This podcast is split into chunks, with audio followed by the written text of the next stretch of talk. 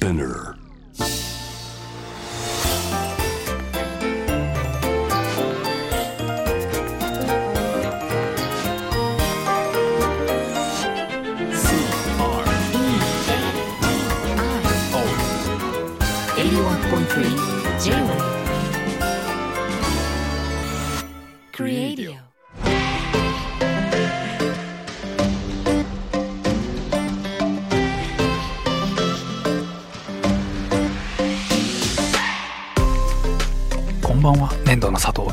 こんばんはクリストモコです。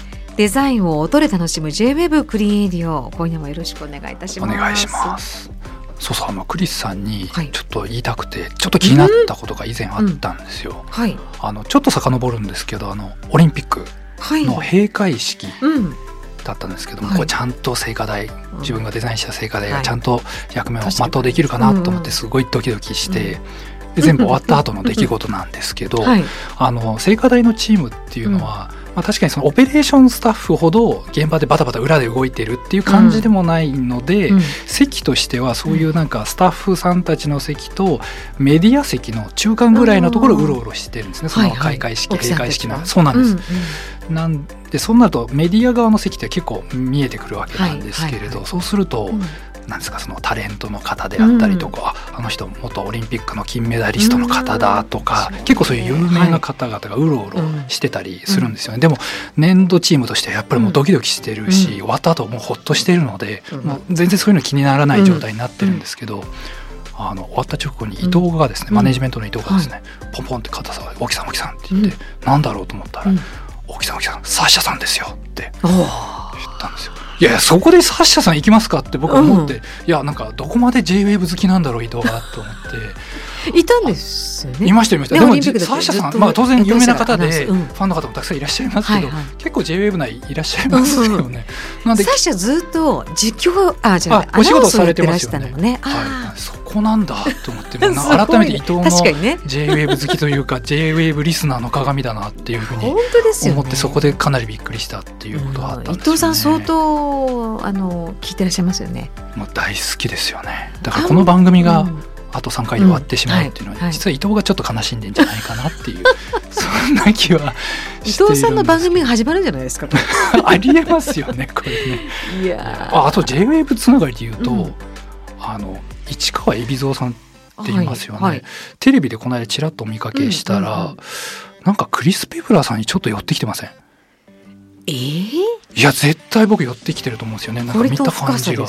で僕の中では、うん。クリス・ペプラーさんって日本人の中で最も海外寄りのところに立ってる人で で海老蔵さんって日本人の中で最も日本の中心の中に立ってる人だと思ってたのでそこがだんだん一体化されてくるっていうのは内と外の中心なんかこうつながってるのかなとか思って面白いなと思ってなんですかねその気配。ねはあ。こう際際のなんか際にいらっしゃる方たちが。なんか結界的にこうつながってるんでしょうねこう突き抜けると一緒になるみたいなそういうのあるのかもしれないですけどねちょっとそういう目でそれ名もなき趣味です？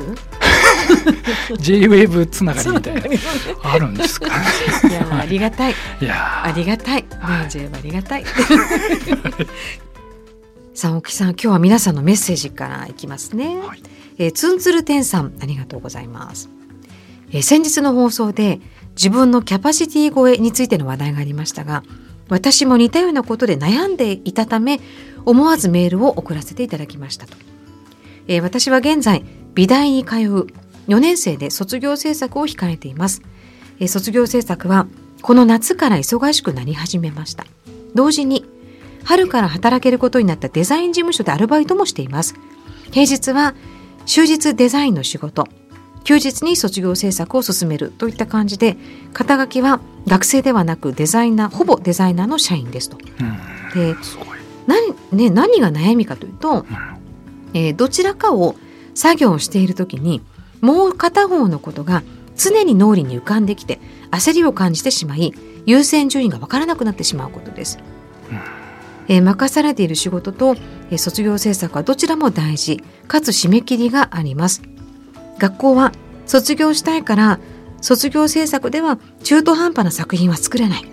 でも任されている仕事には期限があるので、えー卒業制作になかなか手をつけられない。正直卒業制作の作業よりデザインの仕事の方が楽しいです。ですね。しかし仕事をしている最中に頭には常に卒生のことがよぎります。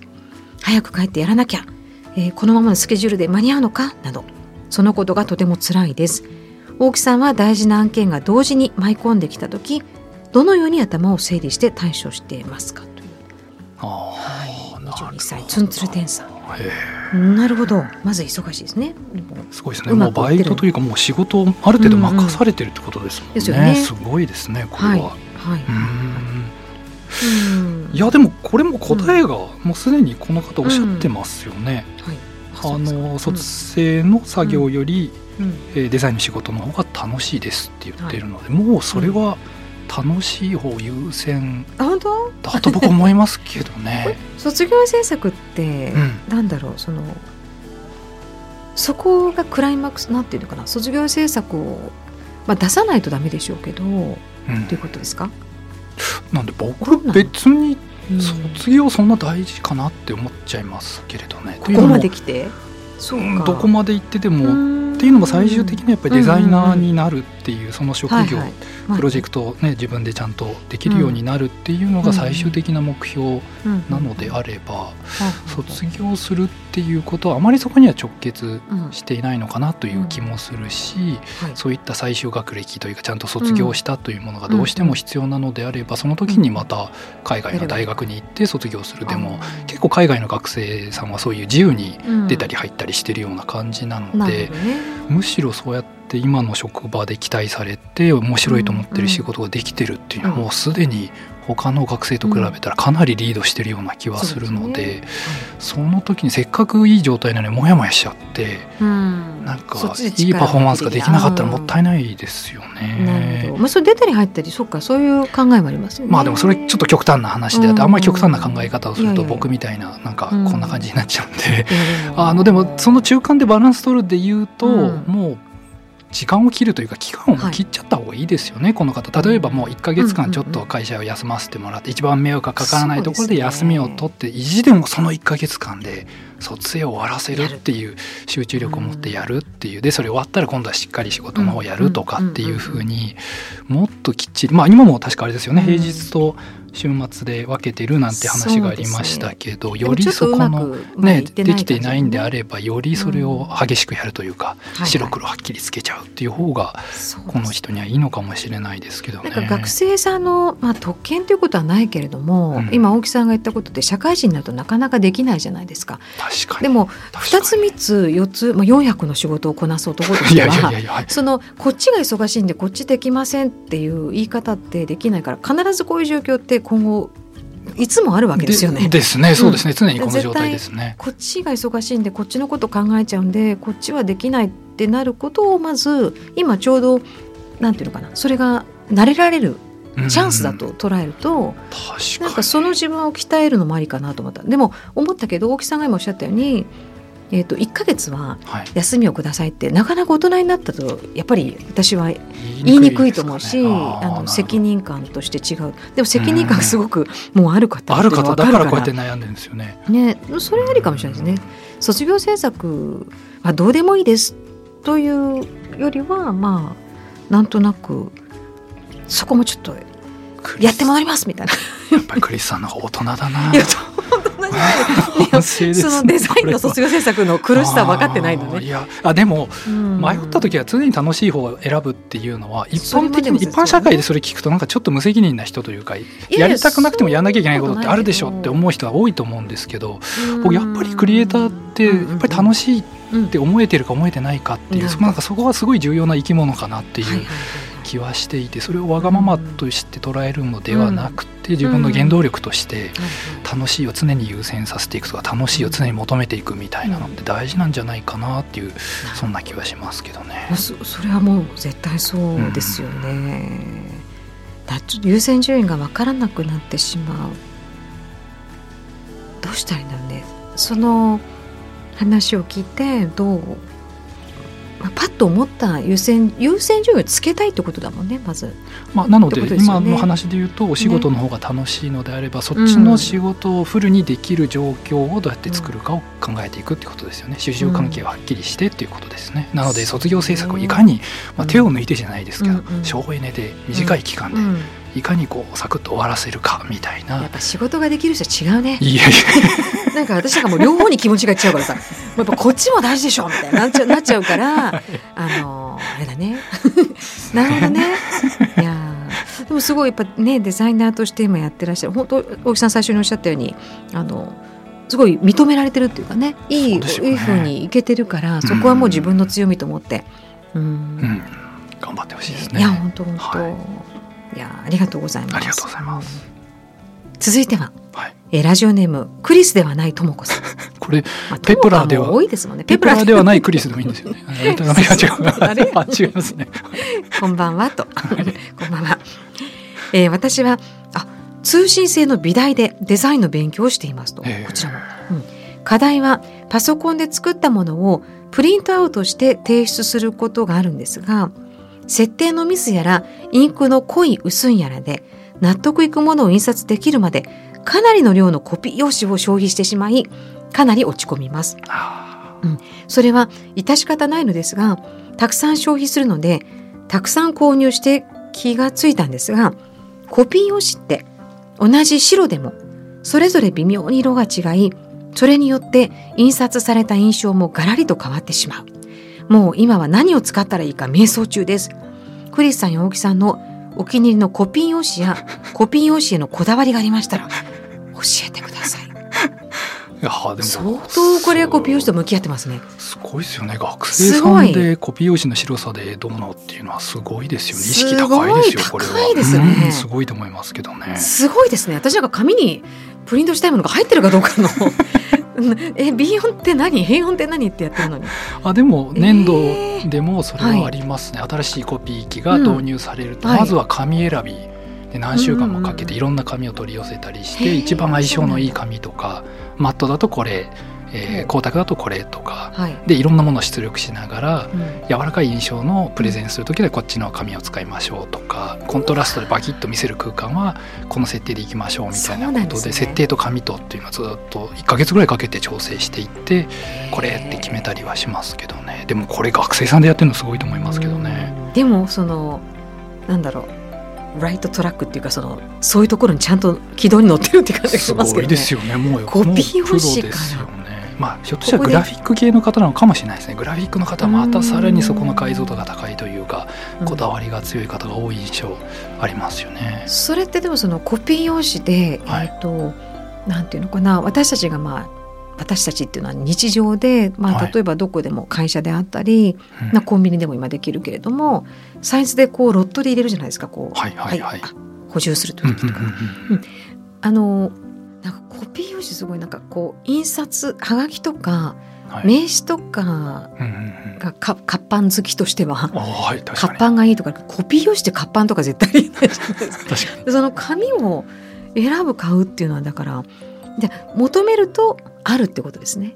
そうですね。そういう専門店であったり、ね、メーカーから直接っていう形は多いと思いますけどむしろ僕あれですねコピー機の思い出はすごいありますね。はいあの事務所を、まあ、20年ぐらい前スタートした時は、はい、あの今みたいなレーザーコピー機っていうのは、うん、レーザープリンターっていうんですかね、うん、購入するお金は当然ないのでレーザープリンターって何ですか？今あのいわゆるあそうです。あのコンビニとかに置いてあるような、はい、大型の機械で一瞬でカラーのものが出せたりしてで今本当に綺麗なの出せたりするんですけれど、はい、まあ、当時はそんなお金を持っていないので、うん、家庭用のインクジェットっていうインクをいくつか入れてジーコジーコって言って時間をかけながら吸っていくっていうものを導入するんですけど、そうすると出力するのにすごい時間がかかるんですよ、はい、そうするとプレゼン資料ギリギリまで作ってるんですけどもうそろそろ出力始めないと もうプレゼン間に合いませんみたいになってじゃあ一部もう最初のページから出し始めてみたいな感じで そこのマネジメントというかもう現場みたいな感じになってでだんだん少しこう、お仕事いただけるようになってきて、伊藤さちょっとプリンターもう何台か買わないみたいな話になって多分台数増えたらもっと作業ギリギリまでできるって話、まあ、もっと早く作業始めろよって話なんですけどやっぱりこだわり出すとギリギリまでになっちゃうので。最終的には10台ぐらい廊下に並べてあってプレゼンがある人から順番にガチャガチャガチャガチャ1ページずつ順番に出してって何番のコピー機紙詰まり起こしてますとか紙切れですとか、そんなもう現場ですよね。そんな感じで。でそうすると今度海外出張行くようになるじゃないですか、はい、そうすると資料がギリギリまで間に合わないってなると、うん、大木さんと伊藤さん背負ってってくださいなのでインクジェットプリンターを背負っていくんですよね出張に。ただ1台だと万が一壊れたらまずいっていうことで2台背負っていくんですね。えそこまで？それと紙を大量に背負っていってで向こうに着いてからホテルでつないで、はい、じゃあ出力しようって伊藤と2人でベッドの上で結構並べて待ってるんですけど、うんうん、ダウンロードにこれ10メガって絶対無理でしょ パリじゃっていう話でパリの w i f i 遅いんだからって、ね、まあ、15年前とかなので。どうするなんて言いながらあと2時間ぐらいまでは多分行けますねとか言いながら、で出力してでその後何としかこう回るじゃないですか、ずっと2台と紙余った紙をしょって 出張ぐるぐる回っててそんな感じ。今何台あるんですか？今どうなんでしょうレーザーの多分プリンターが各フロアごとに23台ずつあったりとか、大判の出力も1枚で大きいポスター版のやつが出せるようなのがあったりとか。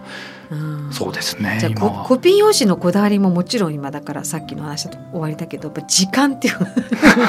あの今は本当に早い。もう今はね、はい、どれも早くできるようになったけどそうです、ね、なかなかでもこの、はい、思ったものを出そうっていうここがいいですね。やっぱりその内容もちろん吟味されてるでしょうけど、うん、紙へのこだわりっていうのが。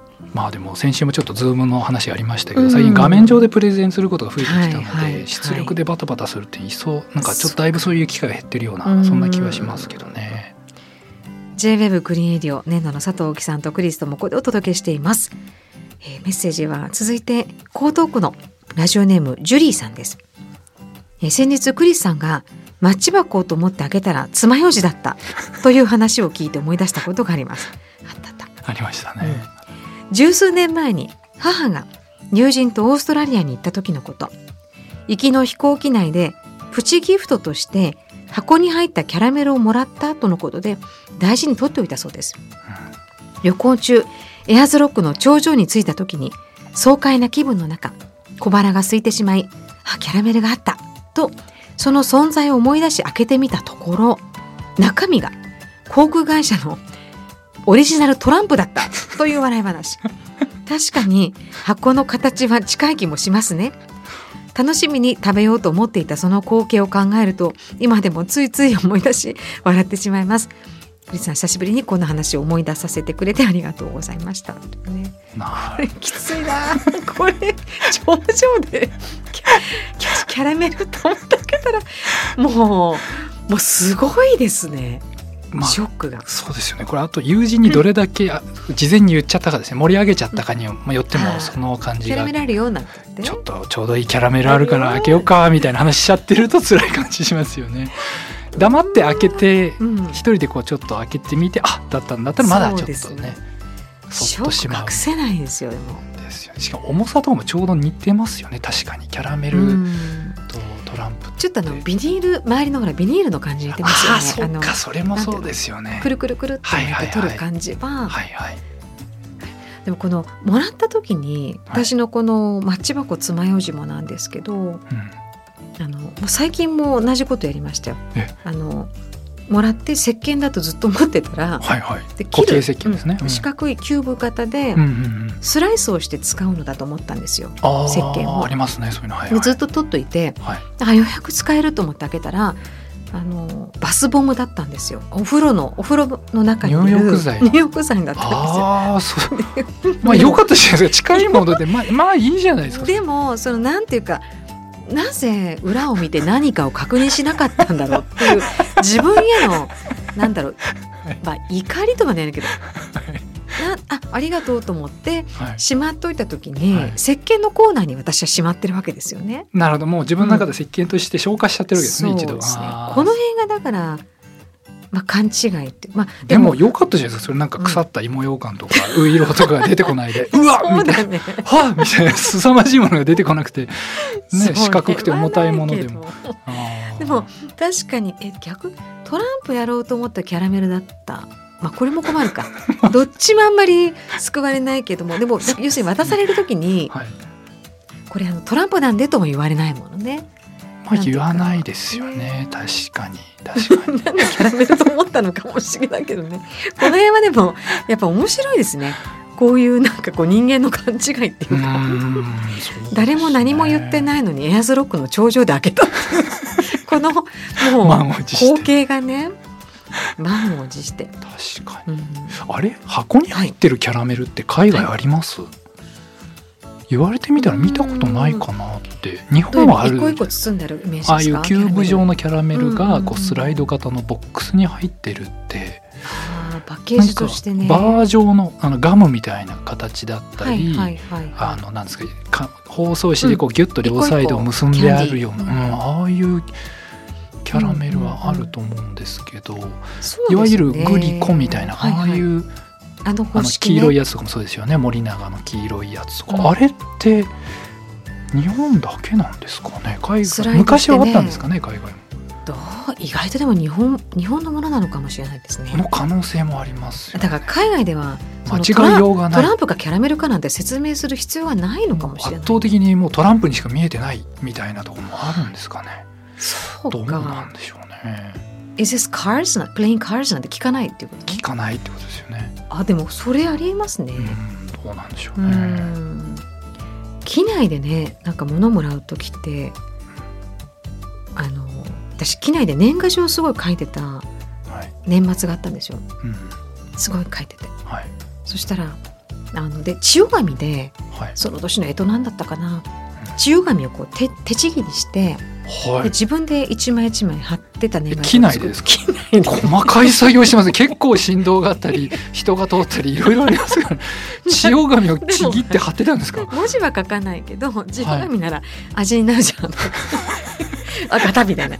ほんでそれをそれを年賀状のためにちぎってたら、はい、フライトアテンダントの方が、はい、なんかあのあの子供とかに配る用の折り紙あるじゃないですか。はい、あありますねあります、ね、すごい折り紙が好きな人って思ったんでしょうね。はい、であのこちらどうぞみたいに日本のあの航空会社ですけど、はい、そんなにいらないんだけどなって。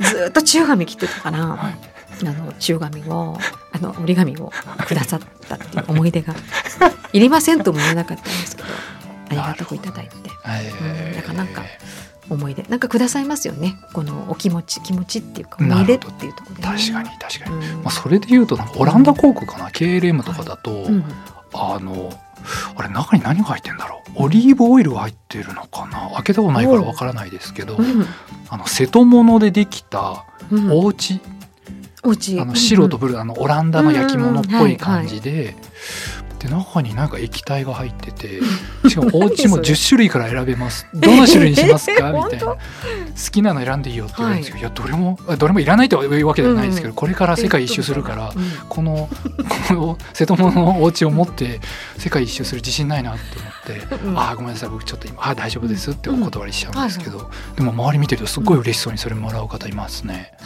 あれ中に何入ってるの？伊藤もらったことある？塩とかじゃない？じゃん。もらわないね。伊藤も同じスケジュールだから。開けてない、うん、ワインなのかな？そんなでも素敵素敵。だから多分そうですね。まあ最近出張行ってないですけど、当時の23年前の頻度でオランダ航空とか乗っているともう速攻で半年ぐらい全部10件揃うんだろうなって思いながら。オリーブオイルかと思ってた言ってたけどシャンプーかもしれないよ。ありますよね。さっきの話で言うとですよね。さっきの私のさあオリーブオイル開けるよって。ええみたいな。オリーブオイルで頭洗うことになったりするするんですよこれ。そうですね。そうなんだよね。ありそうですね気になるね。もうもうほら昨今乗れないけど次あのみんな乗った時は喜んでもらうように。そうですね。ね。勝手にこう思い込まないようにってことですね。中身をちゃんと確認して、ね、そうですね。面白い、ね、うん、ジェニーさんありがとうございます。なんか最初に昔ファーストクラス乗った時にあの、はい、仕事で、はい、あのいただいて乗ったんだけど、はいそしたらチョコレートウェルカムドリンクとかをくださるじゃない？まあ、僕もああって言いながら一回ぐらいしかいやいやいやしかもビジネスが埋まっちゃってて。Welcome Welcome is なんとかとか言って。Well, thank you very much なんて言って、はい、そしたらなんかチョコレートを箱のゴディバかなんか箱で、はいはい、シャンパンと、どうぞみたいな、えそんな待遇なんですかと思ってでいただいたんだけどその時すごい多分私が嬉しそうだったの。か、出ちゃった降りる時に。もらって「ミス・フリーメンよかったらもっと相当嬉しそうな顔しちゃったんですそんな嬉しそうだったのと思って。めちゃくちゃ出ちゃったんです恥よね。ずかしかったよね。うん。僕恥ずかしかったってあれですね、うん。あのお着替えしますかって言われてえ？何？何？着替え？なんで？すか？と思って。あのなんですすか？パジャマとかに着替えるみたいですよ。JAL の。もあう恥ずかしくいや大丈夫です着替えとか僕ちょっと。伊藤とか普通に「はい着替えます」ってさすが伊藤。もうリラックスすることにもうはいいもうはい。躊躇なくさすがですよ。面白い。ちょっと惑う面白いね。いろいろあるんだいろいろあります。J-WEB グリーディオ今夜もお別れの時間となります。はい今日もありがとうございました。いろいろメッセージ。今日はあれでしたね。学生さんが2通っていう、そうですね。やっぱりデザインをやってらっしゃる方とかね奥さんが。うんどうされてるのか、いやうん。きっと直接お話伺えてよかったんじゃないかな。とーはい思います。なんかキラキラしてるメッセージって眩しいですよね。うん。もうすっかりもう20年経ってよどんじゃいましたね。いやいや。え、ええ。大木さんでもその、はい。学生の時ってどういう人に聞いてたとかありますか？どういうなんかラジオに投稿したとかはないかもしれないけど、はい。なんて言うんだろう。僕あのデザイン以外のことばっかりやってましたね。あの似顔絵描いてえ「笑っていいとも」出てたりとかそのなんか貿易の会社やってたりとあかそういうあ貿易の会社おっしゃってましたよね。そうなんですとかなんかあ人材派遣の真似事みたいなことやってソフトバンクの本社行ったりして受付業務とかやって。今だってもうすごいデザインってことにあれですけどはい。当時はいろんなことをやってらっしゃるんですね。当時本当にもう学校の課題とかはもうさっき最小限のエネルギーでって話でしたけどもたまにやってうんなんとかにこうだましだましみたいな感じでむしろそれ以外の活動がすごく楽しくてうんはいはいはいはい。そんな感じでしたうん。ねで。もなんか学生の時大学生の時って、まあ、高校生もですけどアルバイトとかできるようになるとちょうど間でいいですよね。社会の勉強も今しかできないいろんな社会見ることもチャンスだし。うん確かに確かに。ここだけになってしまうとなかなか。そうなんですよね。うん。僕社会人になった時にうん。もう本当に就職氷河期で就職も就職活動すら僕してなくて、あー。まあいつか就職するだろうぐらいの感じでい。きなり卒業しちゃってみて、あれ？ちゃんと建築もデザインも勉強してなかったみたいなことにはたと気づき大学院まで行ってんで6年間。えー。なんか違うことばっかりやってて、あどうしようっていうなんか変な危機感はあったので、まあそうおっしゃいますけど。それがよかった。だダメですまあ、私同級生じゃないんで何とも言えませんけど。いやおそらくそうだけどでしょうけどででもいろんなその時に経験がね。で伊藤がマネジメントの伊藤が、うん。もうその時からなんかちょっと頭のネジが一本抜けてまして、うん。伊藤さん？そうなんです、もうちょっととりあえずミラノサローネっていうのがあるらしいんで行きましょうって言って飛んで、あデザイン面白そうみたいになったのがスタートだったのでそれは良かったです、ね、あんまりなので学校での成績の良し悪しとかうん。頑張って頑張んないと、まああんまり関係ないって言っちゃうと先生に怒られちゃいますけど、日本だからなの？それだどうなん海外のの学生の方がその辺はもっとしたたかというか緩いというかえもう卒業はすごい出さないと出られなかったですよ もっと緩いんだ。緩い。その卒業への思いってそんなに強くないですね。なるほど。うん。ええまあが学歴はどっちねどっちでもじゃないんだけど あれですけど卒業できるかどうかどっちかというとそこで就職するための卒業制作なので、なのでそこでスカウトされるためにいい作品を卒業制作で作るんですけど、その学生時代のうちにもうスカウティングされた人はあもう卒業しないあもしくはっていう感じだったりするのである意味こう目的意識はっきり持ってたりするのかもしれないですけどね、うん。まあ面白いですよねその辺の違いも。いやー本当ですね。まあまたもうあのあと2回。あ9月あと2回ですか。ねそうそうそう。はい。皆さん引き続きえ9月いっぱいよろしくお願いいたします。お願いします。ここまでのお相手は年度の佐藤大樹と。クリストモコでした。